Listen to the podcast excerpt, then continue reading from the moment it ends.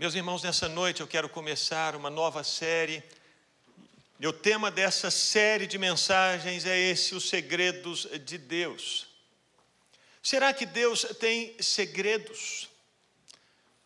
O salmista, no Salmo 25, 14, disse que a intimidade do Senhor é para aqueles que o temem, e a esses Deus dá a conhecer a sua aliança. Portanto, sabemos que Deus tem coisas que ele não revela a todos, mas ele revela àqueles que têm intimidade com ele. Jesus tornou esse princípio do livro de Salmos conhecido durante o ministério dele, quando ele ensinava por parábolas. Certa vez perguntaram para Jesus: por que o senhor ensina por parábolas? E a resposta de Jesus foi muito direta. A vocês é dado conhecer os mistérios do reino de Deus, mas a eles não. Portanto, Jesus disse que os discípulos conheceriam os segredos, não todos. Portanto, as parábolas são essa comunicação dos segredos de Deus. Se queremos conhecer os segredos de Deus, devemos focar nas parábolas, não somente delas, mas nelas também.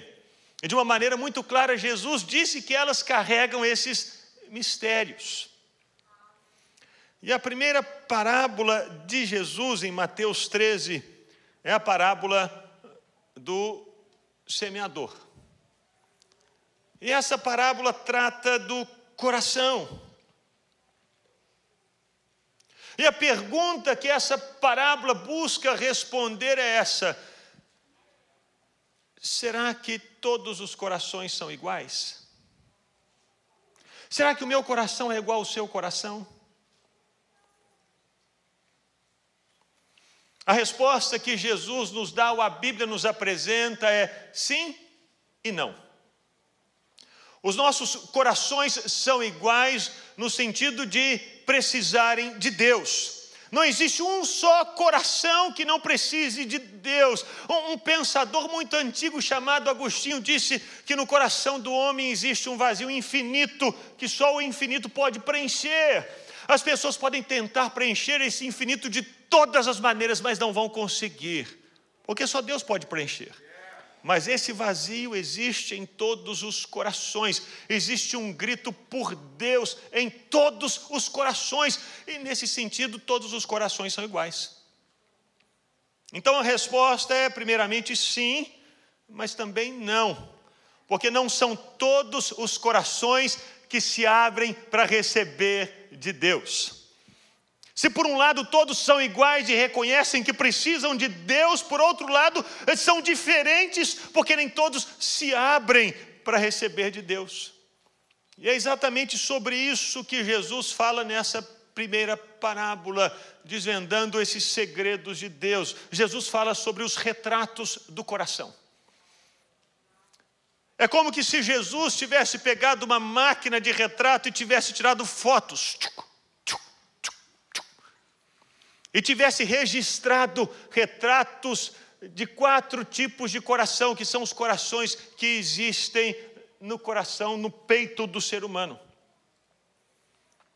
E Jesus registra esses quatro corações com essa parábola, que é a parábola do semeador. Eu queria que você lesse comigo em Mateus 13, dos versículos 3 a 9. Jesus falou muitas coisas por parábolas, dizendo: o semeador saiu a semear. Enquanto lançava semente, parte dela caiu à beira do caminho, diga, à beira do caminho.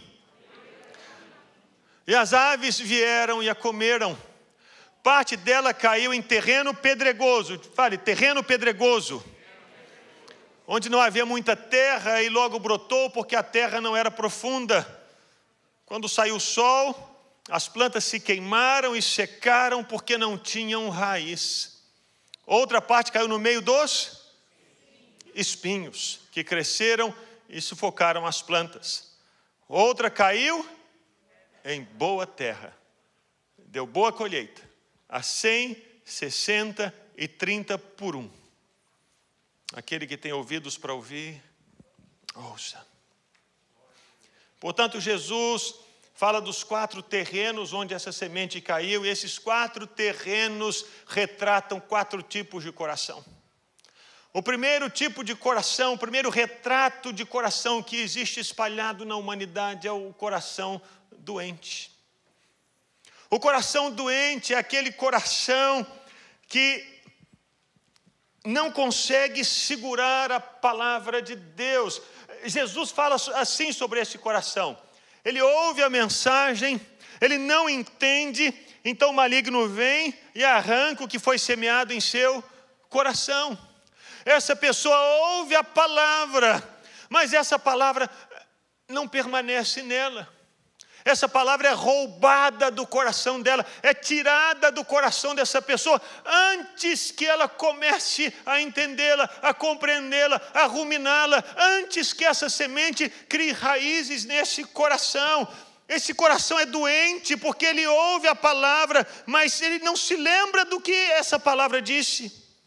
É aquela pessoa que está na igreja de corpo presente, mas o espírito está ausente, está longe, a cabeça está em outros lugares, a palavra vem, mas passa por cima da cabeça dessa pessoa, ela não absorve absolutamente nada. Não é que a palavra não seja pregada, não é que ela não seja anunciada, não é que ela não seja compartilhada, proclamada, não. Essa pessoa ouve, mas Satanás não a deixa absorver aquilo que ela ouviu. Para deixar isso mais claro, deixa eu dar um exemplo. Um exemplo de uma verminose, de um verme, chama-se Ascaris lumbricoides. Você já ouviu falar do Ascaris lumbricoides? Vulgo lombriga. se você não sabe, espero que não saiba, a lombriga ela se aloja no intestino delgado. E o que, que a lombriga faz? A lombriga absorve todo o alimento que você consome. Então, se você se alimentar de carboidrato, o seu organismo não vai absorver o carboidrato. Por quê? Porque a lombriga rouba. Se você se alimentar de, de uma comida rica em vitaminas, o seu corpo não vai absorver essas vitaminas. Sabe por quê? Porque a lombriga está lá roubando as vitaminas. Ah, mas eu vou comer proteína. Você pode se alimentar de proteína, a lombriga rouba essa proteína, o seu organismo não absorve absolutamente nada. E é isso que Satanás faz. Ele rouba a palavra que é semeada no coração das pessoas. As pessoas ouvem, mas não acontece nada com elas. Elas ficam do mesmo jeito. Elas entram na igreja de uma maneira e saem da mesma maneira. Não acontece nada, absolutamente nada. Do jeito que elas entram, elas saem, elas vêm e elas vão. A palavra é pregada, mas elas saem como se nada tivesse acontecido, porque Satanás vem e rouba essa palavra. Como essa lombriga que rouba o alimento que a pessoa consome. E por isso a pessoa fica doente. A pessoa que tem lombriga, se não tratada, fica doente. Desnutrida. E a pessoa doente e desnutrida, sabe o que, que acontece com ela? Ela perde a fome. Você sabia disso? A pessoa, ela perde a fome se ela está desnutrida. É por isso que quando a pessoa está com desnutrição, ela é levada para o hospital para tomar soro na veia, porque ela não consegue comer, ela não tem fome. Assim acontece também com as pessoas eh, que Satanás rouba a palavra delas, elas começam a perder a fome, ficam doentes, perdem a fome. E aí, porque elas perdem a fome, elas param de comer, aí param de comer, elas perdem as forças, elas perdem as forças e perdem a disposição e o ânimo, e aí param de ir à igreja, param de orar, param de ler a Bíblia, param de tudo, ficaram doentes, doentes por falta de alimento. E não é porque o alimento não foi trazido, proclamado, dado, mas porque Satanás rouba, ele tira. Satanás tem acesso total a esse tipo de coração. Jesus diz: Percebe? A questão não é a palavra, a palavra é a mesma semente lançada em todas as terras. A questão é o coração. Esse coração sabe que precisa de Deus, mas ele não se abre para receber de Deus e não sabe porque Satanás vai e rouba. Por isso o coração fica doente. Mas Jesus fala sobre um segundo tipo de coração. Ele fala do coração superficial. Ele fala desse coração dizendo que aquele que foi semeado em terreno pedregoso, esse é aquele que ouve a palavra e logo a recebe com alegria. Todavia, visto que não tem raiz em si mesmo, permanece pouco tempo. Quando surge alguma tribulação ou perseguição por causa da palavra, logo a abandona. Esse é o segundo retrato de coração. É o coração superficial. Ele é diferente do coração doente. Porque o superficial, ele ouve a palavra, diz o texto, e a recebe com, com alegria. A pessoa vem à igreja e ela sai maravilhada com o ambiente, ela, esse coração sai maravilhado com a mensagem, gosta do lugar, gosta das pessoas, gosta do louvor, gosta da atmosfera, uau, que energia maravilhosa, uau, uh! e sai daqui até mesmo compartilhando aquilo que viveu e experimentou. Mas de repente, ela começa a experimentar algum tipo de pressão das outras pessoas. Você foi na igreja? Como assim? Você foi lá? Que isso? Você é louco? Outros começam a zombar e a criticar. Outros começam a rir, outros começam a excluir essa pessoa com esse coração, e de repente essa pessoa constrangida por causa da perseguição, da pressão, do bullying, pelo que estão falando com ela, ela quer tanto estar no meio dos outros, e ela começa a sofrer essa pressão, e ela diz assim: não, não, não, não, não é bem assim. Eu fui lá para conhecer, para ver como é que era, para ver o povo, mas não é bem assim. Só passei, eu achei legal, mas eu, eu faço isso sempre. Eu, eu, eu gosto de experimentar coisas diferentes. Eu gosto de experimentar coisas novas. Eu gosto de experimentar ambientes novos. Sou livre. E de repente, essa pessoa abandona essa palavra. Essa palavra morre no coração dela. Esse segundo coração é um coração que não suporta pressões, não tem raiz em nada, vai para onde o vento está soprando não tem alvo, não tem foco, não tem propósito, ele quer só novidades, distrações, prazer, entretenimento, não quer compromisso com absolutamente nada, e se algo está muito difícil, ele facilmente abandona o caminho e segue para outro lugar. Não tem raiz, é superficial, relacionamentos superficiais, vida superficial, coração superficial, duro. Esse é o segundo tipo de coração e me faz lembrar de um mendigo Muitos anos, há muitos anos atrás, nem casado eu era. Ele tem muitos anos, mais de 20, né? Nós fazíamos um trabalho com moradores de rua. E toda terça-feira nós íamos eh, distribuir alimentos na rua. E quando você vai distribuir alimentos no mesmo lugar, você acaba conhecendo o povo daquela região. E tinha um mendigo ali que ele cantava com a gente, orava e levantava a mão. Ele falava de Jesus, o nome de Jesus. E à medida que o tempo foi passando, esse mendigo ficou amigo da gente. E aí ele nos confidenciou algo. Ele disse: Olha, vou falar algo para vocês. Quando vocês vêm aqui na terça-feira, eu sou presbiteriano. Mas na segunda-feira, os católicos vêm aqui. Aí eu sou católico. Na quarta-feira vêm os espíritas. Ah, eu sou espírita desde que eu nasci. Na quinta-feira vem os muçulmanos. Aí eu oro só no nome de Alá. Na sexta-feira vem os carismáticos. Aí eu sou carismático. Esse é o retrato do coração superficial. Ele, ele, se move pela necessidade, ele se move fugindo da pressão, ele não tem raízes, ele não tem compromisso, ele não tem princípios, ele não tem certezas, ele não tem lealdade, ele não tem nada. O vento bateu mais forte, uh, estou indo para outro time. Ele não tem lealdade fidelidade nem no time de futebol. O time pode estar quase caindo para. O time está. Né, lá em casa a gente é cruzeiro, né? Mas a gente é cruzeiro. Pode estar caindo para a terceira divisão, mas. Mas a pessoa que é assim vai torcer para o Flamengo. O Flamengo está. Né? Mas esse é o retrato do coração. Superficial. Recebe a palavra quando é festa, tá legal, uau. É quando vem a pressão, eu estou fora é joia, é alegria, estou dentro. Mas a pressão, não, não, estou mudando de religião. Eu rejeito essa palavra, não quero mais, cansei. Esse é o segundo retrato apresentado por Jesus.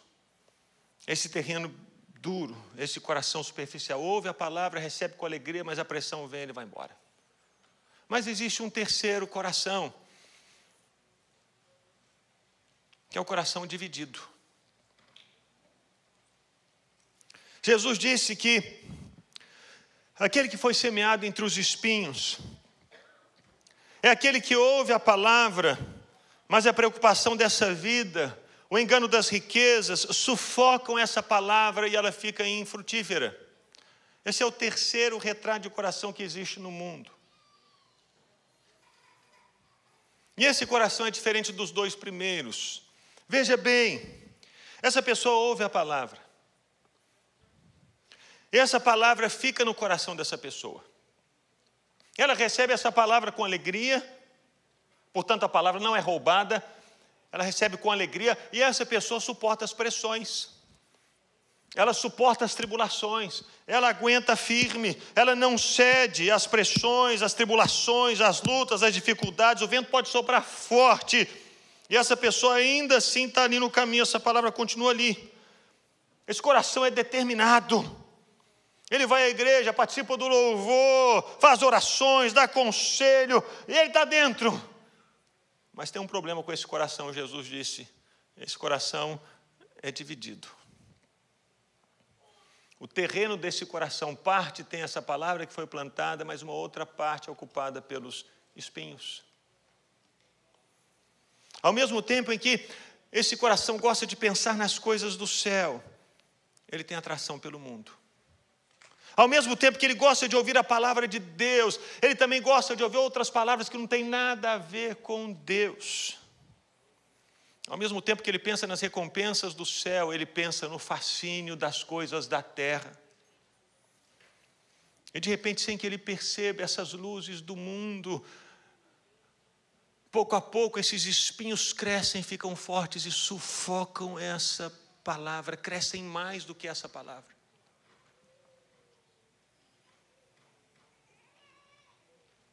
Se você quiser saber, Judas está nesse grupo. Judas Iscariotes. Os espinhos cresceram mais do que a palavra e sufocaram a palavra. Você tem alguma dúvida de que Judas tenha recebido a palavra de Deus? Ele recebeu. Ele estava com o Mestre, com Jesus, o nosso Salvador e Senhor. Ele ouviu da fonte. Você tem alguma dúvida de que essa palavra tenha caído no coração de Judas? Caiu. Ele pregou essa palavra. Ele viveu pressões e tribulações. Em algumas ocasiões, os discípulos de Jesus iam até a cidade, eles nem recebiam os discípulos. Numa ocasião, João e Tiago disseram assim: Jesus, quer que a gente manda fogo do céu? Jesus falou assim: peraí, vocês estão entendendo tudo errado. Mas Judas estava lá. Quando Jesus disse que deveria ir para Jerusalém, e, e, Tomé disse assim: vamos para que vamos, para morrer com ele. Judas foi também para Jerusalém para morrer. Então ele recebeu a palavra, ele pregou essa palavra, ele realizou milagres no nome de Jesus. Gente foi curada, cego abriu os olhos, surdo abriu os ouvidos. Judas estava aí quando Jesus enviou os discípulos de dois em dois, Judas estava no grupo. Mas os espinhos cresciam junto no coração de Judas. E eles mostraram a sua força, esses espinhos, quando Maria chegou aos pés de Jesus e desperdiçou aquele vaso de alabastro aos pés de Jesus. Porque Judas disse, podia vender isso aí, né? Judas pensava o dinheiro, vender 300 denários. E João disse, ele não falava isso porque ele estava preocupado com os pobres, não. Ele falava isso porque ele era ladrão. Ele tirava tudo que era colocado na bolsa. Mas a resposta de Jesus para Judas foi: ela fez uma boa ação para comigo. Ela me ungiu antes da minha morte. Quando tocou, Judas ouviu a palavra de Jesus em relação a esse dinheiro que Maria havia desperdiçado. Imediatamente a Bíblia diz que Judas saiu para negociar, entregar Jesus por 30 moedas de prata. As riquezas eram extremamente importantes para Judas. Era 300 denários ou 30 moedas de prata, e ele negociou a palavra por causa de 30 moedas de prata, comprou um terreno para ele, e no final da vida dele ele estava se enforcando nesse mesmo terreno que ele comprou com 30 moedas de prata.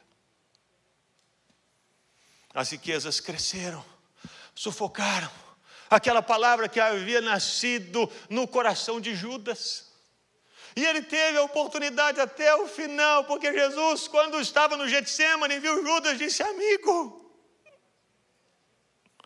mas os espinhos já haviam crescido, já haviam sufocado essa palavra, ela havia crescido, havia se tornado árvore, mas os frutos, Lucas registra, diferentemente de Mateus, um detalhe: os frutos não amadureceram. Coração dividido. No início, eles não parecem, esses corações não parecem ter problema, porque a semente brota, a semente cresce, Parece tudo maravilhoso, mas com o passar do tempo os espinhos crescem mais. Mostrando que sempre estiveram ali dividindo espaço nesse coração. Isso não aconteceu apenas com Judas, aconteceu com Demas, companheiro de missão de Paulo. Na última carta, Paulo disse assim: ah, ah, Ninguém está comigo, porque Demas, tendo amado o presente século, me abandonou e foi para Tessalônica. E segundo os estudiosos da história, Demas se tornou sacerdote em um templo pagão. Abandonou, porque amou o mundo. Os espinhos sempre estiveram ali, cresceram e sufocaram essa semente. O dinheiro, as ansiedades da vida e a vaidade falam muito alto nesses corações, Jesus disse. Mas existe um quarto tipo de coração. E Jesus fala sobre ele, mostrando que era um coração saudável. Jesus diz: e finalmente, o que foi semeado em boa terra, esse é aquele que ouve a palavra e a entende, e dá uma colheita de 100, 60 e 30 por um. Mateus 13, 23. Portanto, esse coração reconhece que precisa receber algo de Deus e ele se abre para receber o que Deus tem para dar. Ele escancara-se para receber aquilo que Deus tem para dar. Ele diz: Deus, eu quero, Deus, eu preciso, Deus, eu anseio por isso. Porque sabemos que essa é a atitude do coração, porque Jesus usou uma expressão dizendo que esse coração ouve e entende. Dentro do contexto da cultura hebraica, entender não significa aquilo que, entender, aquilo que nós pensamos de memorizar alguma coisa, ele entendeu, por isso racionalmente ele pegou essas ideias, ele entendeu, então ele consegue fazer essa conta matemática, ele consegue responder certinho na prova. Não, não. Para a cultura de Jesus, a cultura hebraica, entender significa ouvir e colocar em prática. Depois que eu coloquei em prática, eu mostro que eu entendi aquilo que você falou. Portanto, não tem simplesmente a ver com decorar ou recitar versículos da Bíblia, tem a ver com viver esses versículos que eu aprendi. O que, que a Bíblia fala? Fala isso? Então eu estou fazendo. Quando eu dou esse passo em fazer o que a Bíblia diz, eu estou mostrando para Deus e para todo mundo que eu entendi o que Deus falou. Não é entender no sentido de recitar, não é entender no sentido de dar as respostas certas, não é entender no sentido de descrever uma teologia boa, entender no sentido de viver, de praticar, de vivenciar, de experienciar, de dizer: é essa a minha vida, a palavra de Deus falou e eu obedeci. Quando isso acontece, eu estou mostrando para o mundo, para Deus e para todo mundo: eu entendi. Eu entendi a palavra. O mundo pode ir contra essa pessoa. O mundo pode estar tentando seduzir essa pessoa. Mas ela diz: Não, eu entendi a palavra de Deus, eu quero viver por ela, eu quero viver para ela, eu quero andar com ela, eu quero dormir pensando nessa palavra, eu quero acordar pensando nessa palavra, eu vou educar os meus filhos pensando nessa palavra, eu vou trabalhar com essa palavra no meu coração, eu vou me relacionar com as pessoas lembrando-me daquilo que a Bíblia diz, daquilo que Deus me falou. No meu casamento, o princípio é a palavra de Deus, o modo como eu trato as pessoas é a palavra de Deus, o modo como eu deixo de tratar as pessoas é porque a palavra disse. E assim ela vive, assim ela se comporta, assim ela se relaciona. Essa palavra mudou a história dela. Ela estava andando, esse é o sentido de conversão. A pessoa estava andando numa direção, ela teve um encontro com a palavra, o verbo que se fez carne em Jesus, e ela diz: Nessa direção não posso andar mais agora, só posso andar nessa direção, nesse caminho, porque eu encontrei a palavra. A minha vida é diferente. Eu não vivo como os outros vivem. Essa pessoa entendeu. E é por isso que ela frutifica a 30, 60 e a 100 por um. Isso não quer dizer, ah, ela ganha muitas almas para Jesus e é próspera em todas as áreas. Ah, o sentido não é bem esse, o sentido é ela recebeu essa palavra, e agora essa palavra transforma a vida dela, se multiplicou na vida dela, e ela se torna cada vez mais parecida com essa palavra que ela recebeu. Essa palavra mudou a vida dela. E se você quiser conhecer a palavra do Senhor, alguém que vive a palavra do Senhor, alguém que testemunha Jesus, olha para aquela pessoa. Esse é o princípio. Essa é a terra boa, essa é a terra saudável. A pessoa sabe que precisa de Deus e ela se abre dizendo: Deus, eu quero. Lá estavam os pescadores do mar da Galileia, esperando o Messias. Havia uma expectativa pela vinda do Messias do primeiro século. E então o Messias vem, Jesus faz um milagre da pesca maravilhosa. Pedro cai de joelhos e diz: Afasta de mim que eu sou pecador. E Jesus se volta para ele: Pois é, hoje me siga, porque eu vou fazer você pescador de homens. Pedro disse: Essa palavra veio ao meu coração. Eu estou indo, eu vivi, eu ouvi, eu entendi. Jesus, aonde o Senhor for, eu vou. Quando as pessoas falavam contra Zaqueu, que morava em Jericó, que era um publicano, e as pessoas diziam que Jesus havia entrado na casa de um homem mau, um homem impuro, um homem pecador, porque era cobrador de impostos, ele era a pior raça daquele tempo cobrador de imposto. E Jesus foi lá na casa dele. A palavra mudou a história de Zaqueu. Quando Jesus saiu dali, Zaqueu disse: Senhor, vou dar metade do que eu tenho aos pobres, e se eu roubei alguém, vou devolver cinco vezes mais. Por que, que Zaqueu agiu assim? Porque a palavra em Deuteronômio diz que era assim que ele deveria agir. E foi por essa razão que Jesus disse: Hoje houve salvação nessa casa. Não foi porque Zaqueu ficou recitando versículos da Bíblia, mas sim porque Zaqueu começou a viver de acordo com os versículos da Bíblia. Isso é entendimento, isso é terra boa. Foi o que aconteceu com Paulo quando ele teve encontro com Jesus no caminho de Damasco. E Paulo disse: aquilo que eu considerava como lucro, eu comecei a considerar como perda por causa do conhecimento de Jesus. Eu quero Jesus, eu quero conhecê-lo, o poder da ressurreição. Eu quero dizer para as pessoas quem é Jesus, eu quero mostrar Jesus com a minha vida. É por essa razão que quando Paulo estava preso ali em Filipos, ele não ficou amaldiçoando as pessoas, murmurando, reclamando, ele estava era cantando. Porque Jesus também foi como essa ovelha muda e permaneceu assim perante os tosqueadores. Lá estava Paulo vivendo e expressando aquilo que ele havia recebido, não na pregação na rua, mas na vivência da vida. Isso é terra boa. E é por essa razão que Paulo disse: para mim viver é uma mensagem, viver é um discurso, viver a teologia, viver a recitar versículo da Bíblia, viver a igreja. Não, não, Paulo diz: viver para mim é Cristo.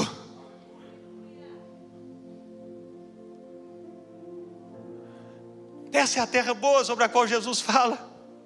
E quando essa terra é boa, meus irmãos, quando a pessoa se abre, quando a pessoa diz eu quero, É impossível que essa palavra não gere frutos na vida dessa pessoa. Impossível, porque a palavra é poderosa nela mesma. A palavra é poderosa. A palavra transforma. A palavra é como essa dinamite que Deus coloca dentro de nós e quebra tudo dentro de nós. E de repente nós dizemos: Eu não quero viver mais para outro lugar, ou para ninguém. Eu quero viver para Cristo.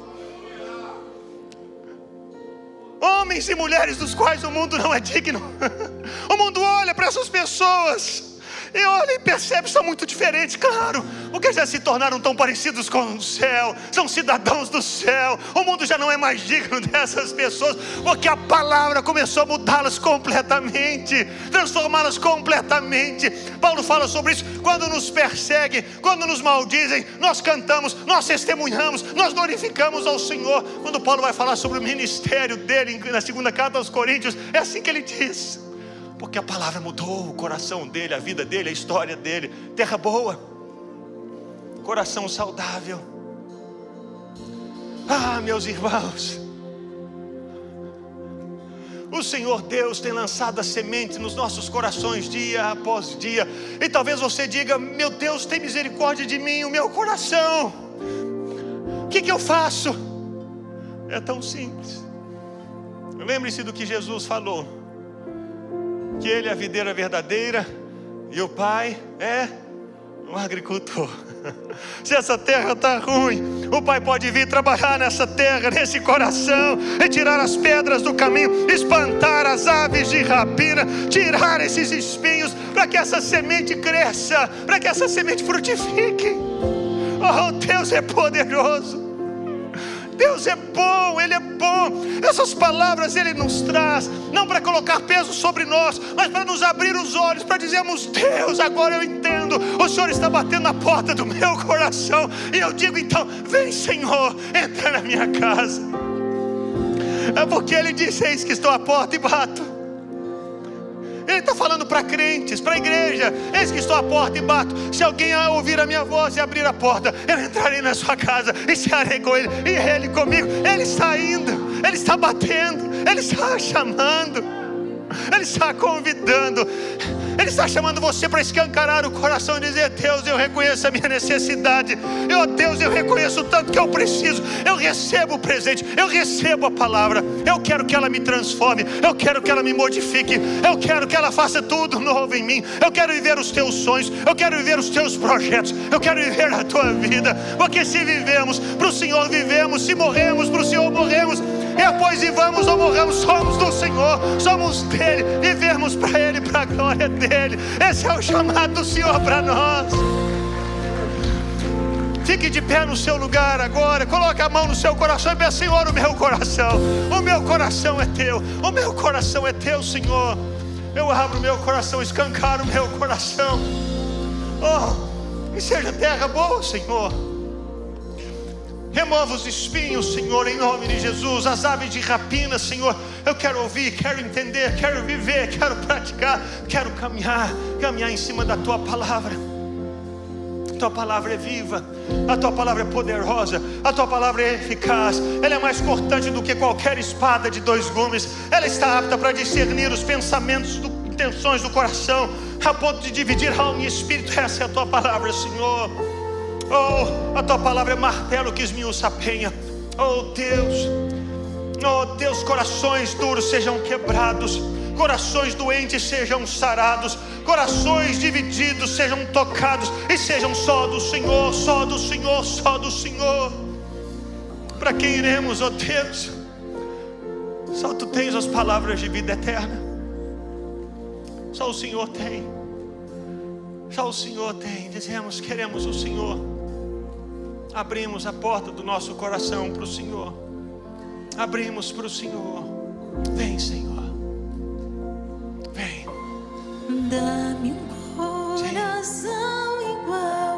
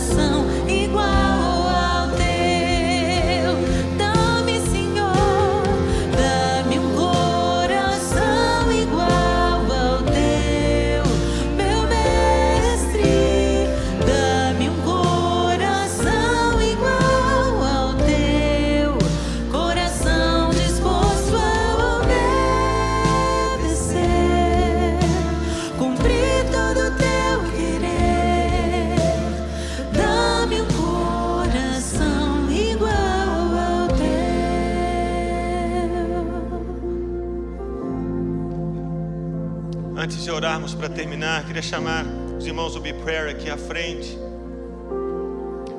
E se você tem algum motivo de oração, nós queremos orar por você. Se nessa noite você deseja se reconciliar com Jesus, você estava longe, nós queremos orar com você e por você. Se você deseja entregar a sua vida a Jesus, não vá embora, nós queremos orar com você. Se você tem alguma situação na sua casa, qualquer que seja ela, não vá sem antes podermos orar por você. Se for questão de enfermidade, de casamento, de filhos, de documentos, de trabalho, o que for, não vá embora. Os nossos irmãos estão aqui na frente para orarem por você e abençoarem você no nome de Jesus. Então, quando eu falar o amém, se você tem está precisando, você deseja e sabe, eu quero, Vem aqui à frente para orarmos por você. E se você está nos visitando, lá atrás os irmãos têm um presente para você, então não vá embora sem pegar esse presente. Pai, queremos ser terra boa. E queremos, ó Deus, que a tua palavra frutifique na nossa vida. Queremos nos tornar cada vez mais parecidos com a palavra que é Jesus, o Verbo que se fez carne. Jesus. Que ao olharem para nós, as pessoas vejam Jesus na nossa vida, dentro de casa, que o nosso cônjuge veja Jesus na nossa vida, que os nossos filhos vejam Jesus em nós, que os nossos pais vejam Jesus na nossa vida, que os nossos amigos, que os nossos colegas de trabalho, que as pessoas com quem nos esbarramos, que elas vejam Jesus em nós. Quando vamos num restaurante, quando entramos numa loja, quando estamos dirigindo no trânsito, que as pessoas vejam Jesus em nós. Pai, que a palavra frutifique no nosso coração, na nossa vida. E que não tenhamos jamais medo de falar de Jesus, de compartilhar Jesus, de anunciar Jesus. Abençoa-nos, Pai. Abençoa-nos. Hoje, abençoa-nos nessa semana. Abençoa o nosso trabalho. Abençoa a escola dos nossos filhos. Abençoa a tua igreja, Pai.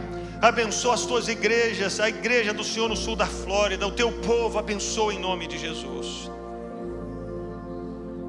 É o que te pedimos, no nome de Jesus. E agora que a graça maravilhosa do Senhor Jesus Cristo, o amor de Deus, o nosso Pai, e a doce comunhão e consolação do Espírito Santo sejam sobre a sua vida, meu irmão, minha irmã, e sobre todo o povo de Deus espalhado pelas nações da terra, hoje e para todo sempre. Amém. Amém. Glória a Deus. Que o Senhor te abençoe. Ah, eu queria também